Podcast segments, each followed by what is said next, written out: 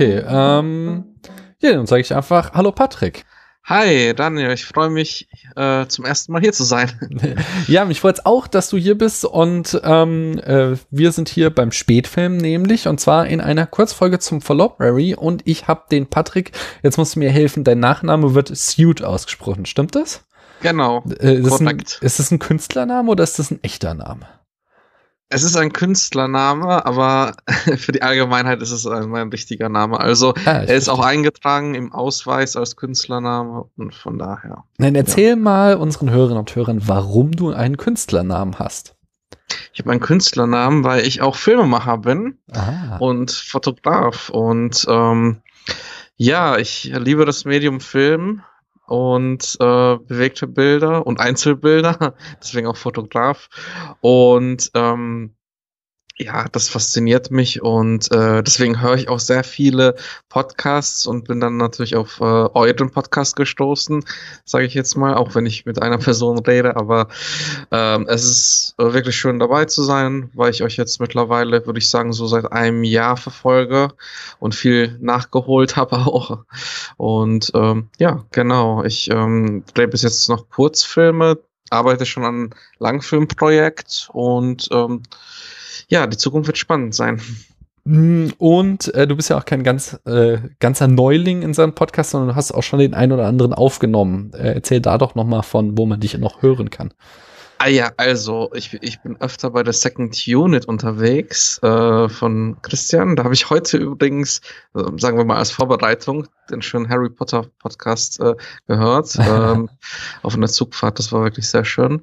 Und ähm, ja, ich habe selbst auch, ähm, bin ich regelmäßiger Teilnehmer vom Batman-Podcast, vom Batcast, mhm. ähm, wo wir halt äh, jetzt mal die ganze Filmografie von dem Charakter Batman halt durchgegangen sind und jetzt gerade auch bei Dark Knight Rises stehen geblieben sind erstmal und äh, du kannst dir das so vorstellen oder die Behörde können euch das so vorstellen, dass wir halt in sechs Stunden, zwei Stunden Film halt äh, besprechen, also in mehreren Parts dann auch, weil man nach zwei, drei Stunden etwas groggy ist, ganz wahrscheinlich auch. Ja, ja, das äh, ist ein Phänomen, was mir nicht unbekannt ist. Ah, fein. Und wir äh, sprechen heute im Rahmen des Falloperies über den Film Die letzten Glühwürmchen und zwar handelt es sich dabei um einen Lieblings Film von äh, Nedat Todorovic und von Katie. Äh, zwei meiner Follower auf äh, äh Letterbox haben den gleich angegeben als Lieblingsfilm.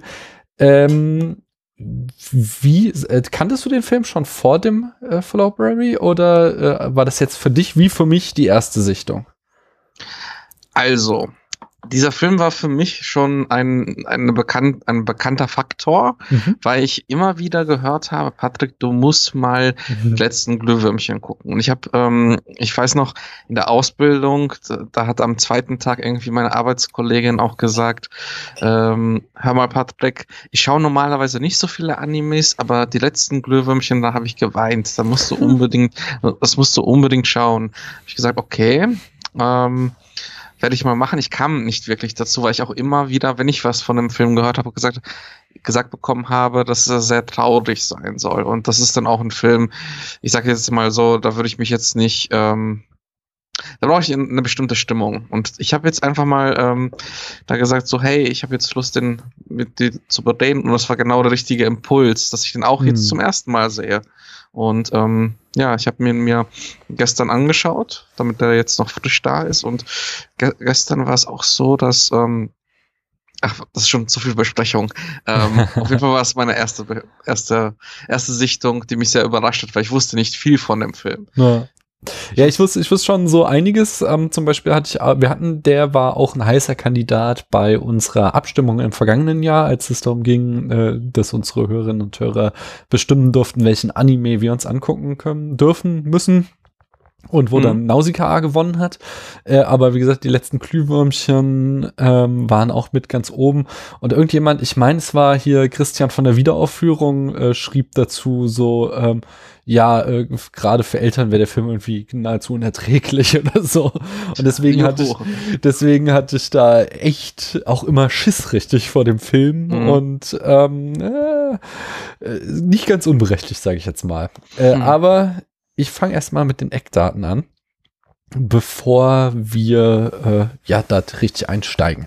Der Film stammt aus dem Jahr 1988. Äh, Regie führte Isao Takahata, der ähm, einer der äh, ja, wichtigsten Vertreter vom Studio Ghibli ist und dies auch einer der ersten Filme vom Studio Ghibli war.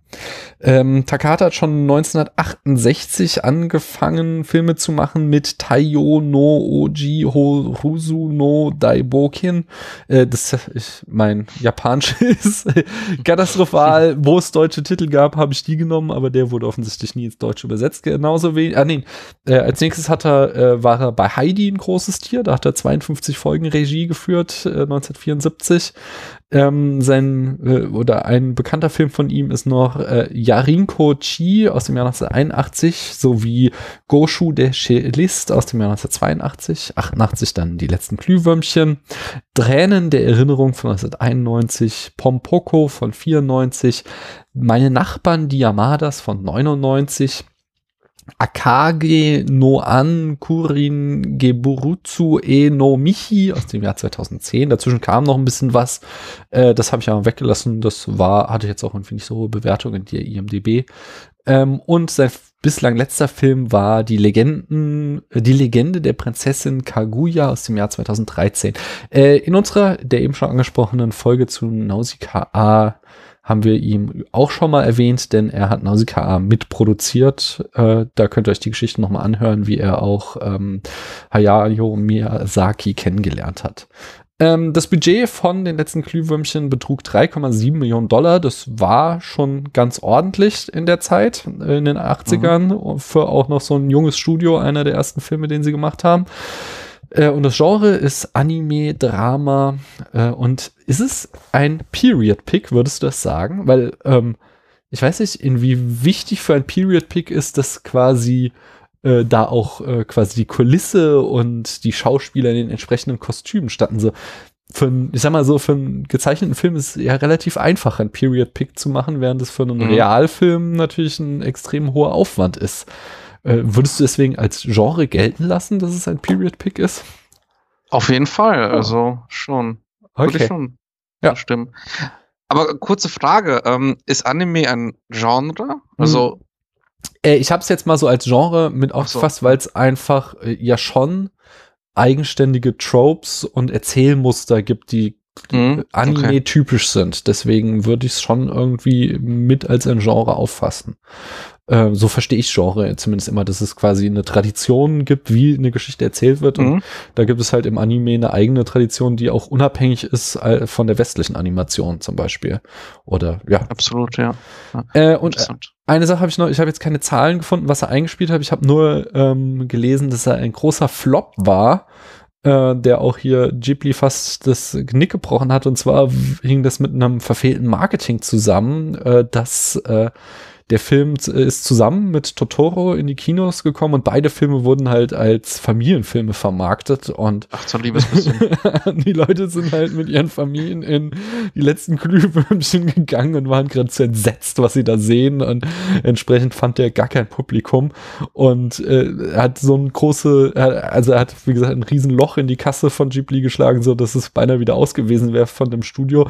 Sie konnten sich dann aber retten, weil sie einfach so viel ähm, äh, so viel Merchandise-Material für Totoro verkauft haben, dass sie, ähm, also besonders Stofftiere von Totoro und dem Katzenbus, mhm. dass sie mit den Einnahmen quasi das, äh, das finanzielle Desaster von den letzten Glühwürmchen wieder ausgleichen konnten. Ja. Äh, kommen wir zur Handlung in fünf Sätzen, Patrick. Die Ehre gebührt dir, den Plot äh, kurz zusammenzufassen. Okay, in fünf Sätzen. Ähm, es, es, ist ja eine Metapher. Es müssen nicht fünf ja. Sätzen sein, es dürfen auch sechseinhalb sein. Es geht um den äh, jungen Seiter. Ich hoffe, ich spreche es richtig aus. Um äh, einen jungen Seiter und ähm, der jüngeren Schwester äh, Setsuko, die im ähm, Zweiten Weltkrieg in Japan ähm, alleine überleben müssen. Und zwar, sie müssen allein überleben, weil die Mutter ähm, stirbt. Ähm, es ist äh, der große Krieg, der die ganze Nation sozusagen beansprucht und ähm, durch, äh, durch eine äh, zunächst nette Verwandte ähm, werden die beiden aufgenommen und ähm, erhalten dort auch Essen und ein warmes Bett, würde ich jetzt mal das so formulieren. Und nach einiger Zeit gibt es doch Reibereien ähm, zwischen ähm, den beiden und der, der Tante, die sie äh, aufnimmt, ähm, weil sie eher eine Last äh, sein sollten, laut der Tante, als äh, irgendwie helfen zu würden. Und ähm, ja, dann nach einiger ähm, Zeit und nach einigen Konflikten entscheidet äh, der junge Salter ähm, mit seiner Schwester in eine Höhle zu ziehen oder ja in eine Höhle zu ziehen, die angeblich ihnen gehört. Ich habe das nicht so ganz nachvollziehen können, ehrlich gesagt, aber ähm, sie ziehen auf jeden Fall in die Höhle und haben einen Überlebenskampf. Die haben diesen Überlebenskampf, weil sie haben nicht viel Geld. Ähm, natürlich, wie bei einem Krieg es leider so ist, wird auch mit, mit, mit Sachen gehandelt, wie beispielsweise Kiyomono. Ähm, und ja, da beginnt der Kampf ums Leben und ähm, der junge Seiter setzt sich ein, ähm, um Setsuko äh, Nahrung bringen zu können. Das macht er sogar, indem er stiehlt. Und das nimmt kein gutes Ende. Ich glaube, da können wir es an der Stelle auch abbrechen, oh, okay. denn ähm, äh, ja, ich, also wir werden den Film durchspoilern, aber wir machen einen, einen eigenen Spoiler-Part am Ende. Die ah, Kurzfolgen, oh, okay. die Kurzfolgen äh, versuche ich immer äh, halbwegs spoilerfrei zu halten, so dass die Leute sich dann entscheiden können, ob sie den Schluss hören wollen oder nicht. Aber ich glaube, das hast du ganz gut gefasst. Ich hätte noch als Ergänzung, ähm, wenn ich das richtig verstanden habe, war die Höhle eine Art, äh, also war ein einfacher äh, Luftschutzbunker ah, äh, okay. der nicht mehr benutzt wurde. Und äh, es wird nie ausformuliert, aber ich vermute, dass der eben zu diesem Haus, was auf der anderen Seite ihres Sees steht, was ja die ganze Zeit äh, mhm. leer ist, bis äh, äh, ganz zum Schluss. In der, einer der mhm. letzten mhm. Szenen sieht man ja dann, wie die Leute, als dann auch der Krieg zu Ende ist, zu diesem Haus zurückkehren und dass mhm. die eben diesen Bunker benutzt hatten, als sie noch da wohnten, aber dann eben vor dem Krieg aus diesem Haus geflohen sind, irgendwo, wo es sicherer war. Und entsprechend wurde der nicht benutzt und äh, dann haben die beiden Kinder den entsprechend äh, für sich mhm. entdeckt. Okay. Ja, wie fandst du denn den Film?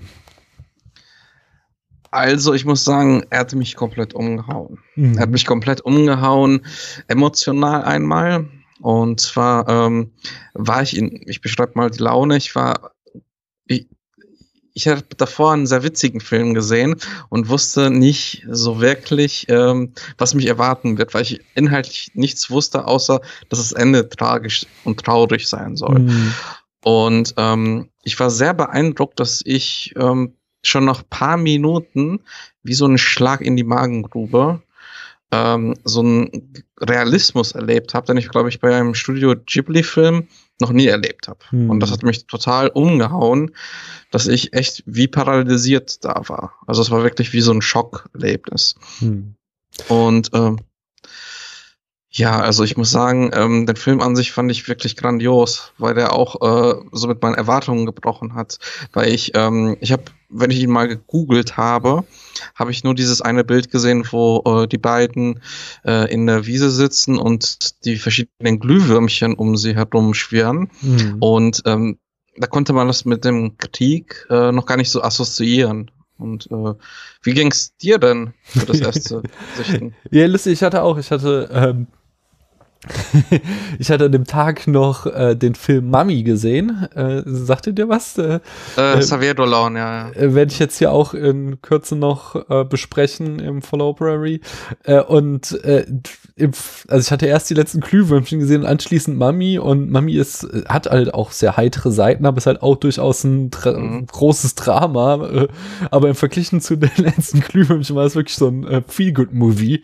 Der Kontrast war ja. extrem krass. Also der Film hat mich fertig gemacht. Es fängt so, so also buchstäblich der erste Satz ist, dass Seiter erzählt ähm, ähm, von dem Tag, an dem er stirbt. Äh, und äh, ich dachte so, so, das war so in meinen Notizen auch so, ah ja, es beginnt mit dem Tod. ähm, quasi, das ist ja, ist ja okay, dann, dann kriegst du quasi das schlimme Ende schon vorweggenommen. Aber mhm. falsch. er beginnt mit dem Tod und von dort an geht es nur noch bergab. so.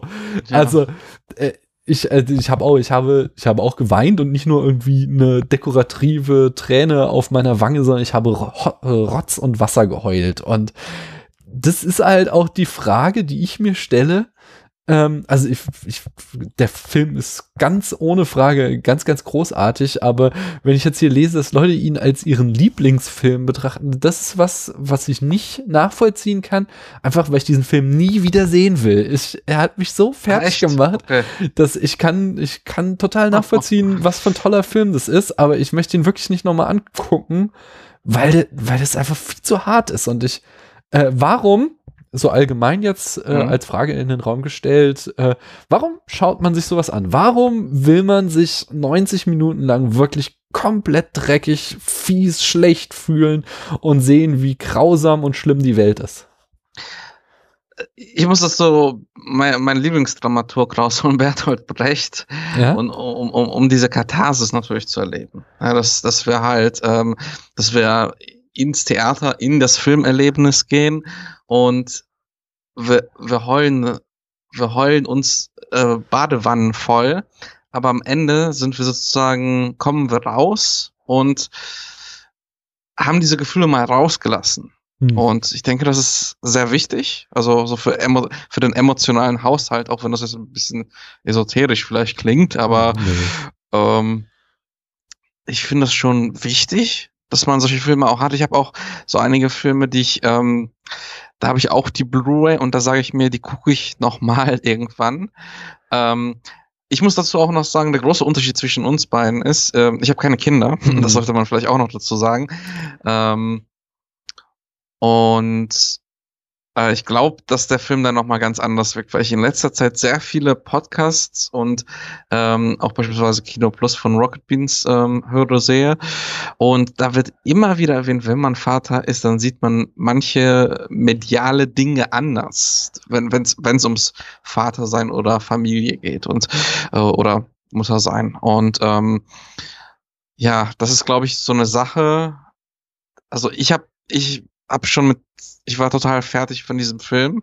Da kann ich mir das nochmal äh, zehnmal stärker bei dir vorstellen. Ja, ja, ja ähm, also es ist halt, es, mit diesem, mit dieser Katharsis-Theorie habe ich immer so meine leichten Probleme. Also bin ich einfach ein großer Anhänger von, muss ich sagen. Ähm, äh, es wird jetzt wahrscheinlich zu weit führen, das irgendwie großartig auszuführen. Aber äh, der andere Aspekt ist immer, es gibt halt irgendwie dramatisch und es gibt halt auch, also ich habe auch ja jede Menge traurige Filme, die ich echt gut finde, aber es gibt halt irgendwie traurige mhm. Filme und es gibt die letzten Glühwürmchen. und es ist, ja, es ist wirklich so, ähm, ja, es ist halt tatsächlich, ähm, es, es, es ist, läuft so äh, katastrophal, also es läuft so, so unausweichlich auf die Katastrophe am Ende hinaus. Und ich glaube, also mhm. äh, für alle, die es jetzt äh, noch dabei sind und äh, äh, noch nicht erahnt haben, also äh, ich sag mal, jetzt kommen wir definitiv endgültig in den Spoilerbereich.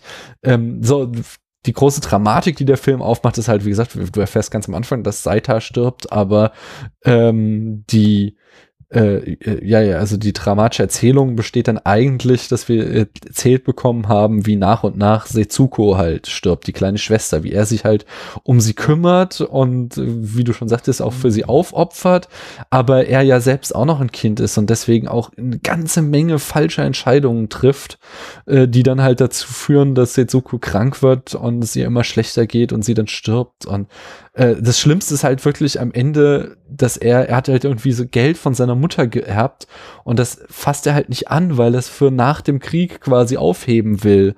Und irgendwann mhm.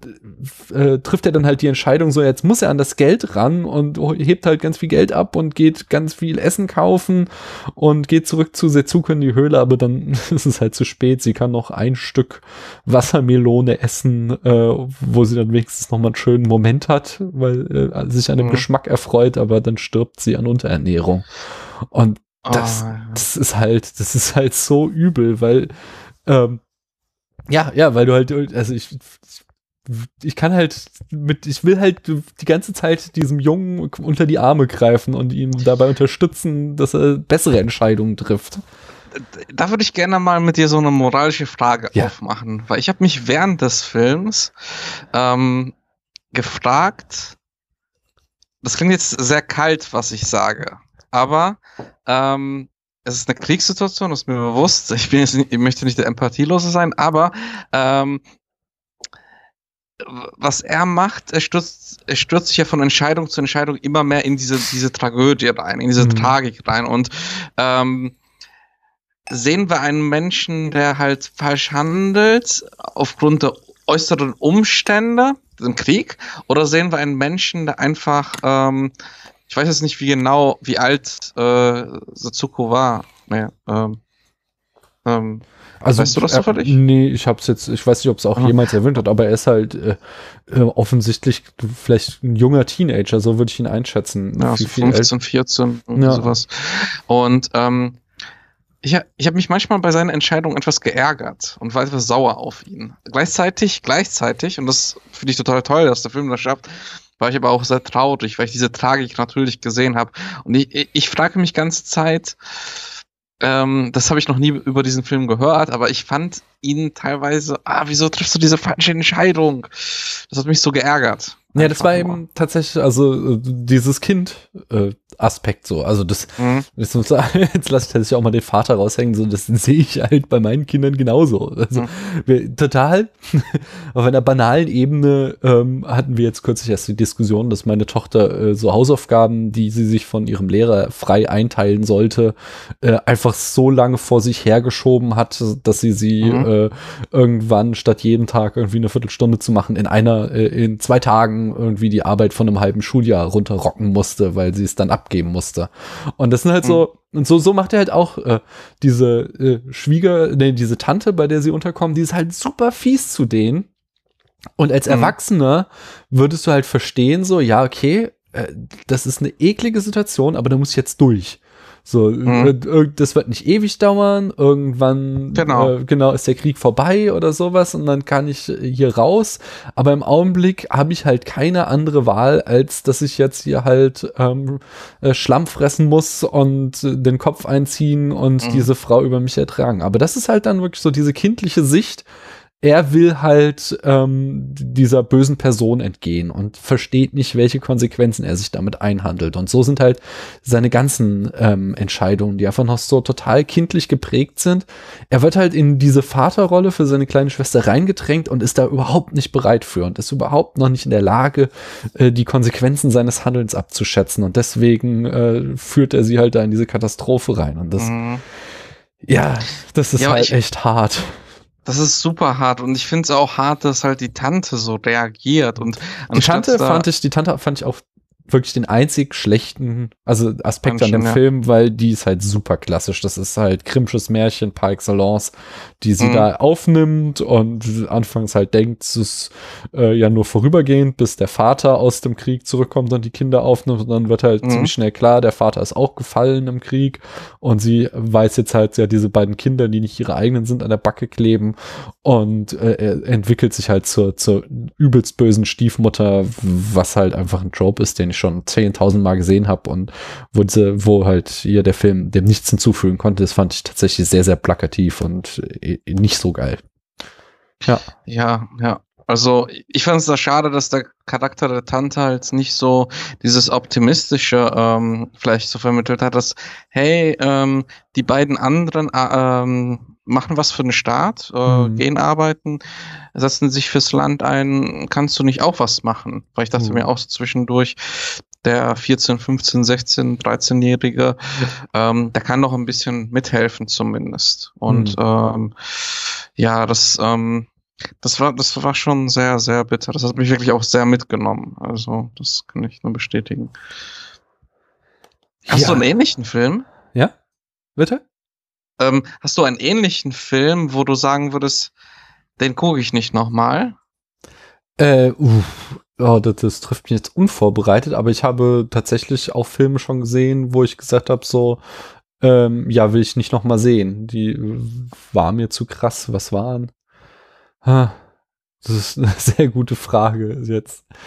Ähm, nee, komme ich spontan nicht drauf, aber ich weiß, dass ich dieses Gefühl kenne, so dass mhm. das halt ich, Filme, mhm. die ich, äh, von denen ich anerkennen kann, auch dass es gute Filme sind, aber wo ich, wo ich dann gesagt habe, so, so muss ich mir nicht nochmal geben. Es habe ich jetzt einmal gesehen und damit ist gut. Aber mir fällt jetzt tatsächlich spontan mhm. kein Beispiel ein. Hast du, also du das klang jetzt so, als würdest du das Phänomen gar nicht kennen oder irre ich mich da? Äh, ich ich kenne das auch, aber dadurch auch allein durch, dass ich so dieser Katharsis eigentlich, okay, das klingt mir das was, was, was, was auch richtig, aber äh, dass ich die ähm, Katharsis eigentlich ganz gut finde manchmal. Also es gibt ja viel, ich finde das ganz interessant. Ich habe mich da letztens mit dem ähm, Freund meiner Mutter unterhalten, der mich sozusagen äh, Film sozialisiert hat und mhm. mir so die ersten Klassiker, die ersten Kubrick-Filme gezeigt hat im jungen Alter. Und ähm, der, hat, der ist mittlerweile echt so drauf, dass er sagt, er möchte Unterhaltungsfilme gucken. Die mhm. dürfen düster sein, aber die dürfen auch nicht zu authentisch und realistisch sein, mhm. weil ähm, er sonst dem Alltag nicht so entfliehen kann. Das, das fand ich sehr interessant, weil er mir eigentlich auch immer Filme gezeigt hat, die ähm, im richtigen Alter natürlich, äh, aber auch Düsternis und Konflikte gezeigt haben, die sehr menschlich auch sind und sehr authentisch, ja. Hm, verstehe. Ähm, nee, nee, das habe ich gar nicht. Also ich hab, schaue halt auch tatsächlich alle Genres. Ähm, ich denke auch, dass unser Podcast davon geprägt ist, dass wir uns mit sowohl sehr dramatischen als auch sehr lockeren äh, äh, Themen auseinandersetzen. So, aber ja, das ist echt schade, dass ich jetzt auf kein Beispiel komme. Aber es gibt, es gibt tatsächlich diese Filme, wo ich denke so, boah, nee, muss ich nicht. Naja, ähm, Hast du noch irgendeinen mhm. Punkt, der dir auf der Seele brennt zu den letzten Glühwürmchen? Ähm, nein, nein. Ja. Überhaupt nicht, weil ich, ich fand nur diese, diese, ich sag mal, Ambivalenz, Ambivalenz ähm, meiner Gefühlslage, wie ich eigentlich die Protagonisten finde, dass ich sehr viel Mitleid hatte, mhm. sehr traurig war, aber gleichzeitig auch ein bisschen sauer auf. Und, ja, das, das, ähm, das hat mir sehr viel gebracht, dass du diese väterliche Sicht erklärt hast. Ja. Das, das, das, das, da bin ich voll bei dir und verstehe das vollkommen. Das habe ich ja auch bei, ähm, wenn man beispielsweise bei einer Filmproduktion äh, eine Analogie, aber so eine Filmproduktion mhm. jemand hat, der gerade anfangen möchte, Filme zu machen, auch ans Set holt und da sieht man, okay, die Person macht ein bisschen Quatsch, aber die lernt daraus und äh, äh, im besten Falle. Und mhm. ähm, da, da habe ich auch diesen ähnlichen Effekt, von daher kann ich das voll sehen. Aber mhm. sonst habe ich erstmal nichts, weil dieser Film mich auch, ähm, also ich musste auch heute ganze Zeit jetzt nicht nur wegen unserer äh, Besprechung, sondern ganze Zeit drüber nachdenken. Also das war echt, uff, vor allem jetzt so in Zeiten, ja, es ist politisch äh, von Trump und so weiter, da dachte ich, oh wei, oh wei. Ja, aber gut, ähm, das wird jetzt so stammtischmäßig, von daher, nein. Äh, dann ähm, lass mich so nochmal fragen, willst du den Film denn nochmal wiedersehen oder geht's dir da wie mir? Ich würde dann wieder gucken, aber jetzt nicht in den nächsten Jahren, vielleicht so in zehn Jahren oder sowas nochmal. Okay. Auf äh, der Letterbox-Skala von einem halben Stern bis fünf Sternen äh, wie viel kriegt er da von dir und gibst du ihm ein Herz? Ich gebe ihm fünf von fünf Sternen, auch wenn ich Wertung nicht toll finde, aber weil ich Gast bin, mache ich das natürlich gerne. Ähm, aber ähm, ich würde ihm kein Herz geben, weil für mich Herz Lieblingsfilme sind, die ich immer wieder gerne gucke und die mir etwas mitgeben, wo ich immer gerne davon zehren möchte. Und dieser Film ist einfach zu hart, dass ich ihn regelmäßig konsumieren möchte. Ich werde ihn wieder gucken, wenn ich ein Kind habe. Aha. Damit wir uns darüber unterhalten können in einem ähm, Skype-Telefonat, was es noch gibt. okay, äh, okay. Wie sieht es denn bei dir aus? Die, ja, ich, ähm, ich gebe ihm viereinhalb Sterne. Äh, der halbe geht tatsächlich für die Tante drauf, die mir zu plakativ war. Äh, aber auch kein Herz, weil, wie gesagt, ich will ihn nie wieder sehen. Wobei, wenn du dann äh, irgendwann mal Vater bist und wir uns noch mal drüber unterhalten wollen, äh, die Challenge würde ich äh, akzeptieren und da ihn dann vielleicht doch noch ein einziges Mal gucken, aber bis dahin nicht. Gut. Super. Dann cool. Haben wir den Film äh, schön einsortiert. Ich danke dir, dass du äh, dich bereit erklärt hast, hier mitzumachen. Und es hat mir sehr viel Spaß gemacht. Sehr gerne. Äh, wir können es gerne mal wiederholen. Äh, Und an die Hörerinnen und Hörer sage ich äh, vielen Dank, dass ihr uns eure Zeit geschenkt habt. Und ihr hört demnächst schon wieder mehr von mir. Tschüss. Tschüss.